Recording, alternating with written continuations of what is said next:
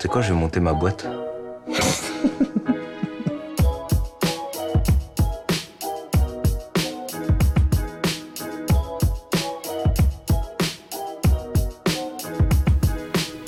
Bonjour et bienvenue dans ce tout premier podcast par Beam Me Up. L'objectif est que nous allions ensemble à la rencontre d'entrepreneurs pour euh, répondre à toutes les questions que peut se poser quelqu'un qui veut lancer son entreprise.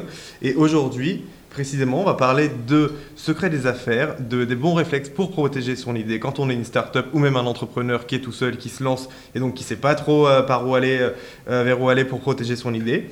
Et pour ça, on est très bien accompagné puisqu'on est en compagnie de Laurence Joly. Euh, qui est la fondatrice de Collabium. Alors, euh, Laurence, bonjour. Bonjour. Alors, j'aimerais euh, déjà que tu présentes un peu ce projet Collabium. Qu'est-ce que c'est? Collabium, c'est un outil legal tech de gestion des partenariats liés à l'innovation, à la recherche et au développement. Alors ça peut gérer euh, aussi bien des relations entre un grand groupe et une start-up sur un POC, un concept, un premier partenariat, à des partenariats beaucoup plus complexes qui incluent beaucoup de, de, partenaires différents, de laboratoires, d'entreprises, euh, que peuvent être les consortiums. D'accord, ok. Et alors euh, ça existe depuis quand Collabium alors Collabium est en, cours de maturation, c'est-à-dire que le développement informatique est en train d'être fait. Euh, nous sommes en incubation, euh, ici à Euratechnologie, dans l'incubateur Falc, qui est dédié euh, à, la finance, l'assurance, le droit et la cybersécurité. Et on est à Euratech depuis fin janvier. Ok. Et alors comment est-ce qu'on peut vous contacter, si jamais? Le site est en cours de développement. On peut me trouver, moi, Laurence Joly, sur les réseaux sociaux, mmh. euh, beaucoup sur LinkedIn et Twitter.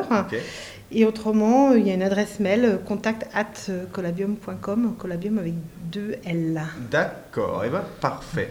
Alors, euh, je l'ai dit un peu plus tôt, aujourd'hui on va parler de, protection de son idée, de propriété intellectuelle, de secret d'affaires, etc.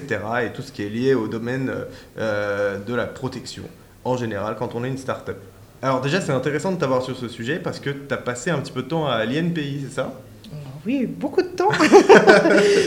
alors l'INPI, c'est l'Institut national de la propriété industrielle. C'est l'établissement public qui, en France, gère les dépôts de marques, de dessins et modèles, donc ce qui protège le design, et les brevets qui protègent les inventions. Et donc j'y suis restée 17 ans, c'est pour ça que j'ai un petit peu de temps. Oui, quand même. voilà, et j'étais jusqu'à l'an dernier directrice de l'Observatoire de la propriété intellectuelle, donc en charge des équipes euh, enfin plutôt à la tête des équipes qui réfléchissaient sur les stratégies d'entreprise, sur l'évolution de la propriété intellectuelle, sur l'analyse de données. D'accord. Bon, alors forcément, on va peut-être poser des questions un petit peu bêtes pour certains euh, qui nous écoutent, mais on, pense, je pense tous les deux qu'il n'y a pas de questions bêtes quand on se lance. Et donc moi, je voulais commencer un peu bêtement par te poser euh, deux questions. La première, c'est quoi le secret d'affaires? Et la seconde, c'est quoi la propriété intellectuelle? Alors, je vais commencer par le secret des affaires. Le secret des affaires, euh, c'est une. Alors, c'est pas nouveau, mais on a une nouvelle loi en France et l'intégration, l'adaptation d'une directive européenne.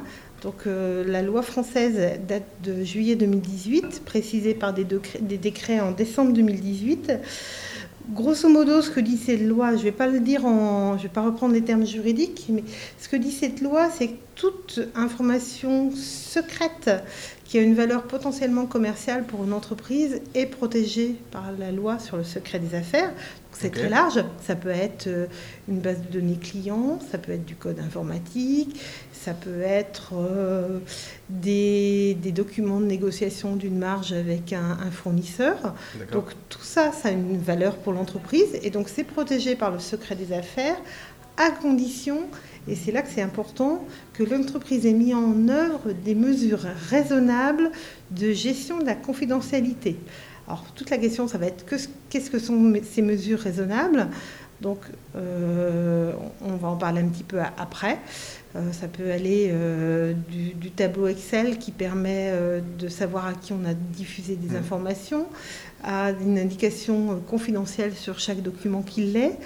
Et puis il y a des accords de confidentialité quand on vraiment on, travaille sur des données confidentielles bien identifiées. D'accord. Et tu m'as demandé aussi la propriété intellectuelle. Tout à fait. Alors, la propriété intellectuelle, je ne vais pas parler non plus en termes juridiques. Ok. Enfin, je vais essayer de les éviter. Ça marche. Alors, pour faire court, on peut dire que c'est l'ensemble des moyens légaux qui peuvent être utilisés pour protéger une création intellectuelle. Euh, une création intellectuelle, donc une création littéraire, un livre, euh, artistique, euh, ça peut être de la musique, ça peut être de la peinture, euh, ça peut être une image 3D, ça peut être tout ce qui est littéraire, artistique, mais ça concerne également les marques, les inventions industrielles, le design, donc la forme des objets, et même les algorithmes. Un algorithme, ça peut être protégé euh, par le droit d'auteur, et le droit d'auteur, c'est une des branches de la propriété intellectuelle. Ouais, donc c'est littéralement pour tout le monde, quoi. Oui. Ok. Euh, alors, ce que je voulais te demander, c'est que euh, c'est c'est parfois plus facile de s'imaginer protéger euh, une chaise ou une table, quelque chose qui existe concrètement, plutôt qu'une application qui peut être euh, peut-être euh, copiée assez facilement, ou en tout cas, euh, à part protéger le nom de l'application, on a peut-être un peu parfois du mal à protéger le concept.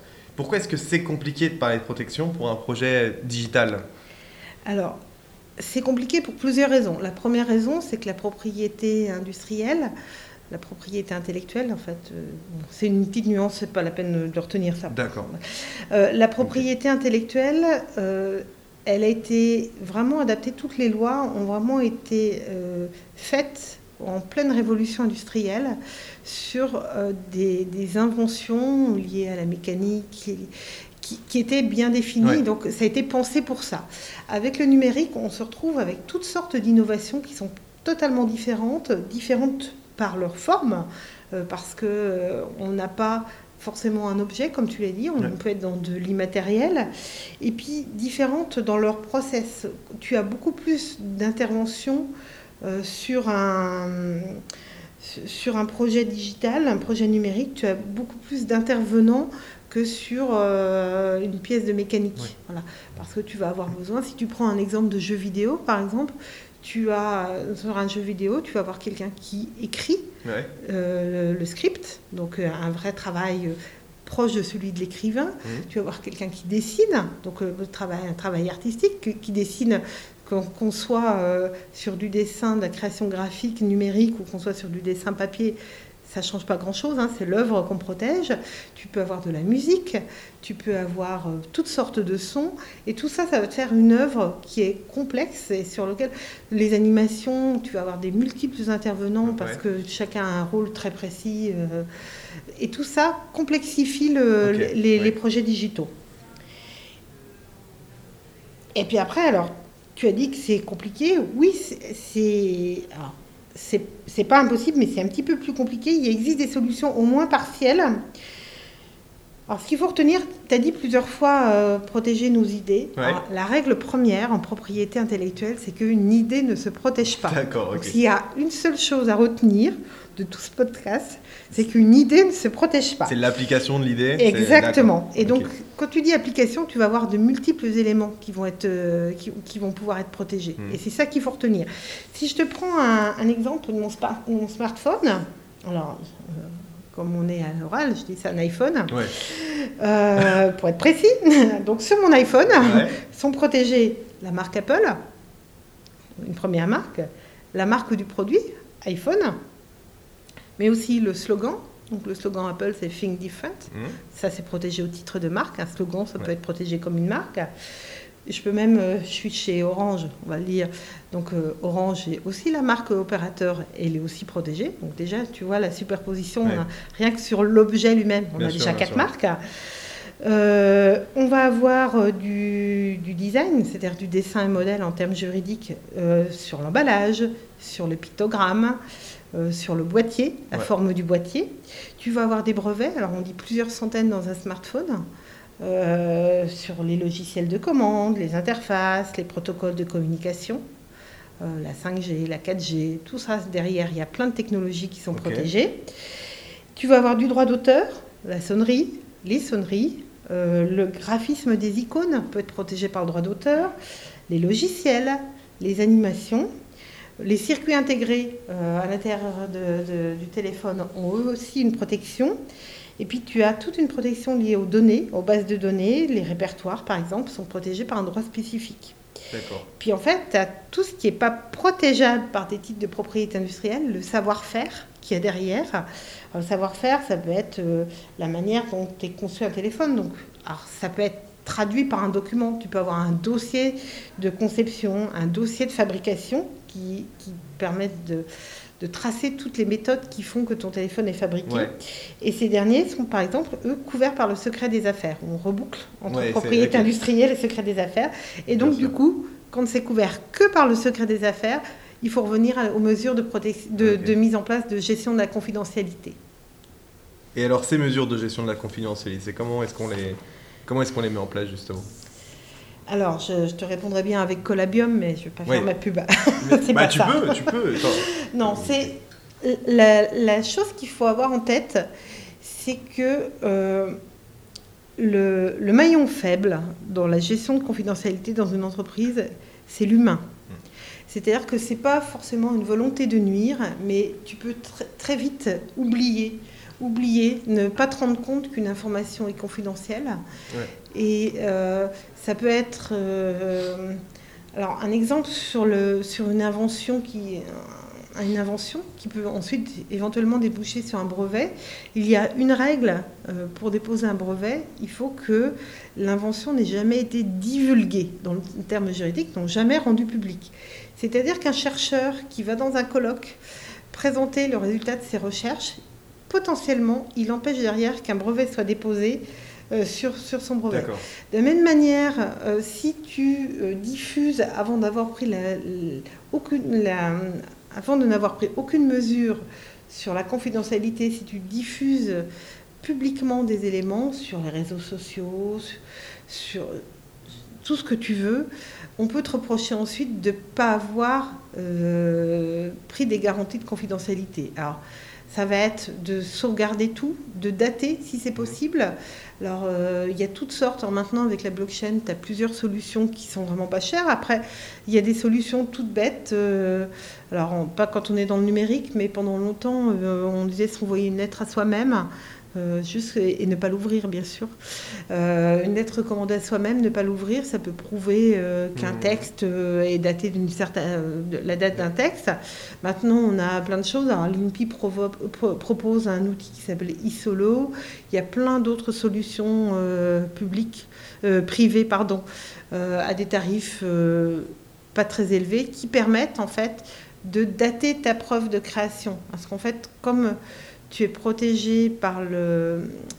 En fait, tu n'es pas protégé par un titre, par, par un, un document de protection. Donc, il va falloir que tu prouves, en cas de problème, que tu es le premier à avoir créé ça. Et donc, pour prouver- que tu es le premier, il faut pouvoir avoir une date certaine Mm. de ta création. Alors c'est euh, c'est assez drôle euh, d'entendre ça parce que tu donnes l'exemple du chercheur avec son colloque ou alors même d'un d'un entrepreneur avec les réseaux sociaux.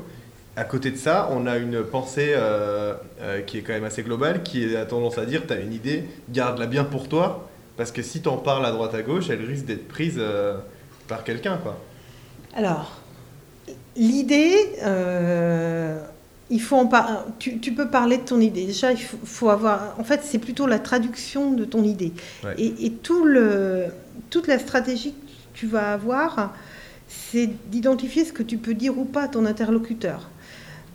Très concrètement, si euh, tu vas voir quelqu'un, euh, ça peut être euh, un développeur si tu veux faire une application, ça peut être un industriel si tu es sur la conception d'un objet, et qu'il peut faire, le, il peut faire ton, ta création, ton innovation sans toi, il faut peut-être pas tout lui dire tout de suite. En tout cas, tout- pas tout lui dire avant d'avoir fait un certain nombre de contrats et pris un certain nombre de mesures. Donc, si toi, tu, tu penses qu'il peut faire sans toi, ne, ne lui dis pas tout. D'accord, ok. Après, je vois. il faut aussi se, euh, voilà, faut, faut, faut y aller aussi. Il faut pas être complètement paranoïaque non plus. C'est-à-dire que faut, y- faut voir au fur et à mesure. euh, on est sur des relations humaines, donc il faut construire. Des fois, ça prend un petit peu de temps. Il faut voir si tu as confiance ou pas. Mais en tout cas, ne va pas voir.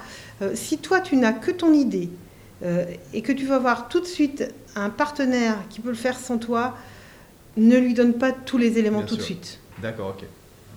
Euh, on a parlé de beaucoup d'exemples. euh, tu nous as parlé de, par exemple, de l'iPhone. Oui. Euh, mais c'est un gros produit, ça. Et moi, justement, ce que j'aimerais, ce que j'aimerais savoir, c'est quand, quand on est une toute petite startup, voire Oui. une personne qui est toute seule, c'est quoi les premiers réflexes, les bonnes pratiques à suivre pour justement protéger son idée Si on devait lui faire une petite liste. euh, Alors, je t'ai redit protéger son idée. Oh, je- Alors, qu'est-ce que je dis? Protéger son, l'application de son idée? Protéger son innovation. son innovation. Voilà.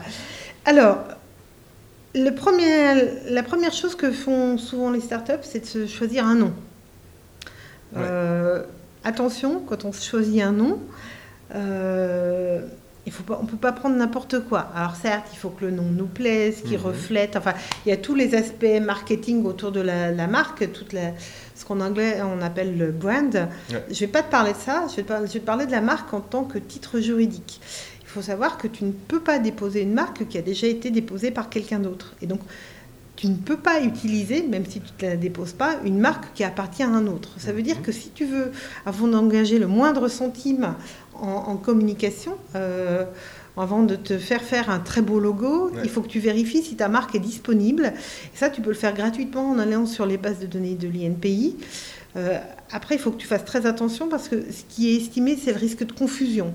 Donc ça veut dire qu'il faut que tu vérifies si ta marque est disponible telle qu'elle, mais aussi euh, en, prononce, en, en- comment, en termes de prononciation. De, quand tu as ou ou deux O qui font ou, Ouais. euh, tu peux pas remplacer l'une par l'autre. C'est-à-dire qu'il faut que tu fasses attention à ça, aux différentes ah, variantes. ça- ça existe. Ah oui. Oui, oui, il faut que tu fasses attention aux différentes variantes. Après, une marque euh, est protégée pour un certain nombre de produits ou de services. Donc, tu peux avoir des marques qui cohabitent. Euh, par contre, si euh, tu veux, euh, en admettant que Chanel n'ait pas déposé sa marque sur tous les produits et services, ça sera quand même assez compliqué de lancer une, Ouais. une, je sais pas moi, une chaise Chanel. Ça va être un petit peu compliqué Oui, parce qu'on on va t'accuser potentiellement de vouloir profiter de la notoriété de la grande entreprise. Donc, il vaut mieux essayer de trouver un nom qui soit li- libre ou en tout cas complètement libre. Voilà. Quitte à le construire si, si c'est si c'est plus facile. Ok. Donc le nom. Déjà. Le nom. Première chose, le nom. La deuxième chose, c'est ne pas hésiter euh, à avoir des documents, c'est-à-dire si tu as des idées euh, que dans ta tête, euh, faut pas hésiter à un moment donné à te poser, à te faire un document avec un en espèce de plan stratégique ou de plan de développement, enfin comme, comme tu le sens, ça peut être une seule feuille, hein, à dater ce document pour pouvoir prouver, pareil, que euh, si, si tu es attaqué par quelqu'un, c'est que tu n'as pas copié, que tu avais bien eu cette idée-là euh, à telle date. Ouais. Voilà, juste au cas où, euh, pouvoir prouver ça. Euh, ensuite, quand tu vas commencer à... Parce que si tu te lances tout seul, tu vas rarement rester tout seul, tout seul. Tu vas aller voir des partenaires, Ouais. soit pour qu'ils fabriquent, si c'est un objet, soit des développeurs, si tu as besoin d'aide, ou des sous-traitants. Euh, tu as tout intérêt alors, à faire signer un accord de confidentialité s'il y a des enjeux qui peuvent être importants. Euh. On ne va pas te rire au nez parce que tu arrives avec un accord de confidentialité. C'est quelque chose qui se pratique euh, souvent. Tu en trouves un petit peu gratuitement sur Internet. Alors, un accord de confidentialité, il faut faire attention à bien lister qui sont les, les- ce qu'on appelle les parties prenantes en termes juridiques, que l'objet euh, de la collaboration, de la réunion, de l'échange soit bien notifié et surtout lister les informations que tu vas communiquer et bien sûr dater, euh, dater l'accord de confidentialité. Voilà, c'est les termes de base. Et puis, euh, donc accord de confidentialité, il faut pas hésiter. Et puis après, ne bien, alors on est tout, on bascule tout de suite dans le droit, mais il faut faire attention. Des- des choses auxquelles on pense rarement, c'est on fait faire un logo par un copain, un cousin, la petite amie, je ne sais quoi. Euh, un logo, il va être protégé avant tout par le droit d'auteur. Donc le droit d'auteur, je ne l'ai pas précisé, mais on a une, une euh, spécificité un petit peu française. Euh, Le droit d'auteur ne s'enregistre pas. C'est-à-dire qu'on voit dans les films partout le petit C de copyright. Ouais. En France, le C de copyright, ça n'existe pas. ouais. C'est-à-dire que le droit d'auteur, il s'enregistre pas. Donc c'est pour ça que la date est importante, c'est qu'il faut pouvoir prouver que tu es le premier à avoir des faits, à avoir créé quelque chose. Ça veut dire que le, le, si, si tu as si, si tu as le logo qui a été fait par quelqu'un d'autre, même si c'est gratuitement, même si c'est quelqu'un de ta famille, faut pas hésiter à faire un petit contrat de cession de droit. Alors ça peut être Ouais. sur une feuille, c'est euh, je suis un tel, j'ai créé le logo pour et je lui cède tous mes droits d'exploitation.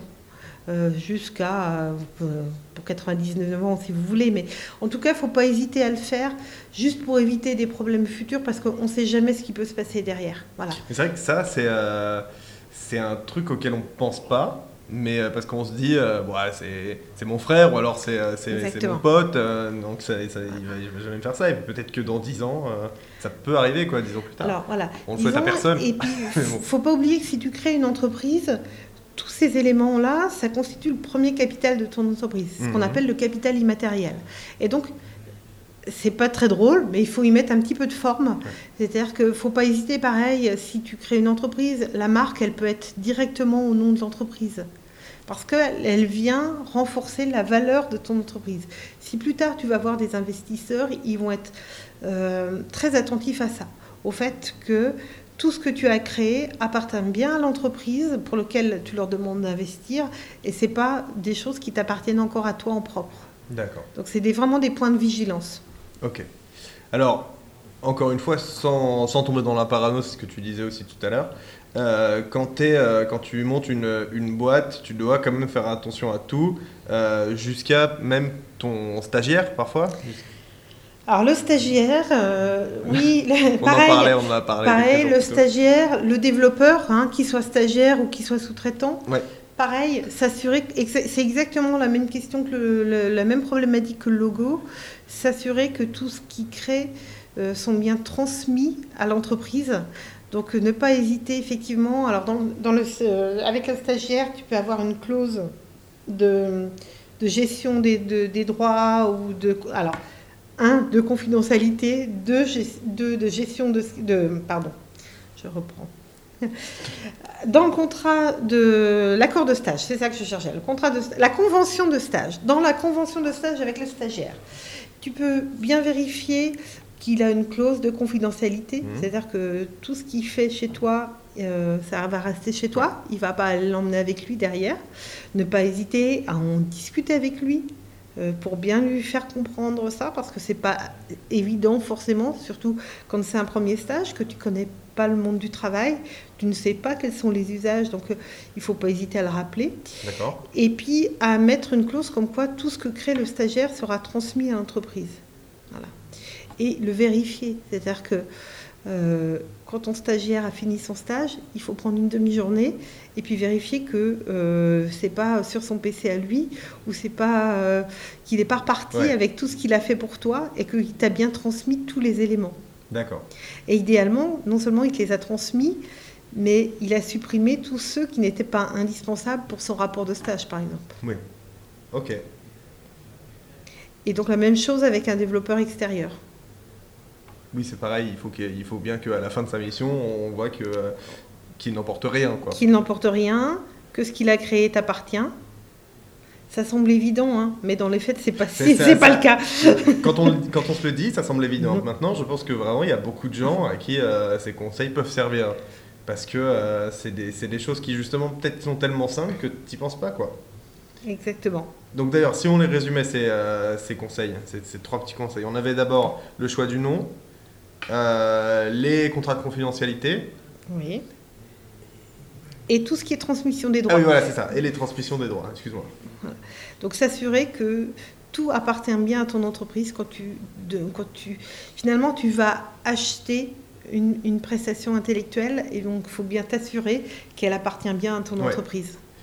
Et donc déjà ça, c'est une première bonne base pour quelqu'un qui lance son entreprise pour, Oui. euh, pour sécuriser son innovation. Exactement. et quand on parle d'innovation, on n'est pas forcément sur des choses révolutionnaires. Oui, hein. ouais. C'est-à-dire que l'innovation, il y a, c'est, un, un mot multiple. Voilà, c'est, euh, il faut, faut- c'est quelque chose de nouveau derrière le mot innovation. Eh ben c'est super. Écoute, euh, je pense qu'on a fini pour ce podcast. Alors on a une question qui va devenir récurrente parce qu'encore une fois c'est le tout premier podcast et d'ailleurs avant de le terminer, je voudrais m'excuser euh, pour le son parce que je pense que euh, n'est pas encore optimal au niveau matos, mais que ça ça va s'améliorer au au fil des podcasts. Euh, alors il y a une question qu'on va poser à tous les entrepreneurs parce qu'on parle de start-up et start-up c'est quand même un grand écosystème avec plein d'entreprises qui se rencontrent. Et donc moi j'aimerais savoir si toi de ton côté il y a une start-up que tu as vue récemment dont, tu as aimé le projet? Alors, je vais peut-être, je peux en dire deux. Tu peux en dire, tu peux en dire deux? Alors, j'ai la chance d'être retenue dans un programme qui s'appelle Femmes entrepreneuses d'Orange. Donc, on est huit, huit startups, euh, huit D'accord. femmes plutôt, porteuses de projets qui ont été sélectionnées par, euh, par Orange dans, dans les Hauts-de-France. Parmi les huit femmes, il y en a deux que je vais citer. Il y a Delphine Barthes qui est ici à Eura Technologies avec Stirrup. Pourquoi je la cite? C'est parce qu'elle fait euh, de la défiscalisation de logements vacants. Et en fait, en échange de cette défiscalisation, Mhm. donc on est sur quelque chose de très technique, Ouais, ouais. elle permet en fait à des, des personnes sans logement, euh, des réfugiés qui arrivent, euh, des, des gens qui se retrouvent à la rue du jour au lendemain, d'être hébergés temporairement en attendant. Donc il y a un aspect à la fois business. l'idée est folle, c'est fou d'avoir marié ces deux. Exactement. ces Il y a deux une, points. fois, une idée à la fois business et bonne action, Ouais, mais bah, c'est une vraie start-up ouais, de business. Et puis l'autre, euh, l'autre s'appelle, euh, alors mémoire c'est Dinov. En fait, c'est mon gobelet en lin. Le, Mon gobelin là, ok. voilà, elle est à Dunkerque. C'est Camille à Dunkerque. Et Camille, en fait, elle produit des, des gobelets, euh, des éco-cups D'accord. euh, pour les soirées, les événementiels, qui sont euh, en, complètement biosourcés, c'est-à-dire qu'ils ne laissent pas de plastique euh, dans le dans l'eau. Euh, ben, en fait, elle est à Dunkerque l'idée lui est venue en fait en voyant tous les gobelets Ouais. euh, le lendemain de carnaval dans le Ah port oui, de Dunkerque. Voilà, donc là il n'y a aucun déchet plastique et son gobelet est fabriqué en fait en lin, le lin cultivé dans la région et le gobelet est fabriqué en Picardie. Donc c'est un produit 100% local. Et je trouve ces deux belles, deux belles aventures Ouais. entrepreneuriales. Eh ben c'est super. On ne manquera pas de suivre leur, euh, leur avancée. Laurent, je te remercie pour avoir euh, accepté de participer à ce premier podcast et on se retrouve très vite pour suivre les entrepreneurs de Technologie et d'ailleurs. Merci à toi.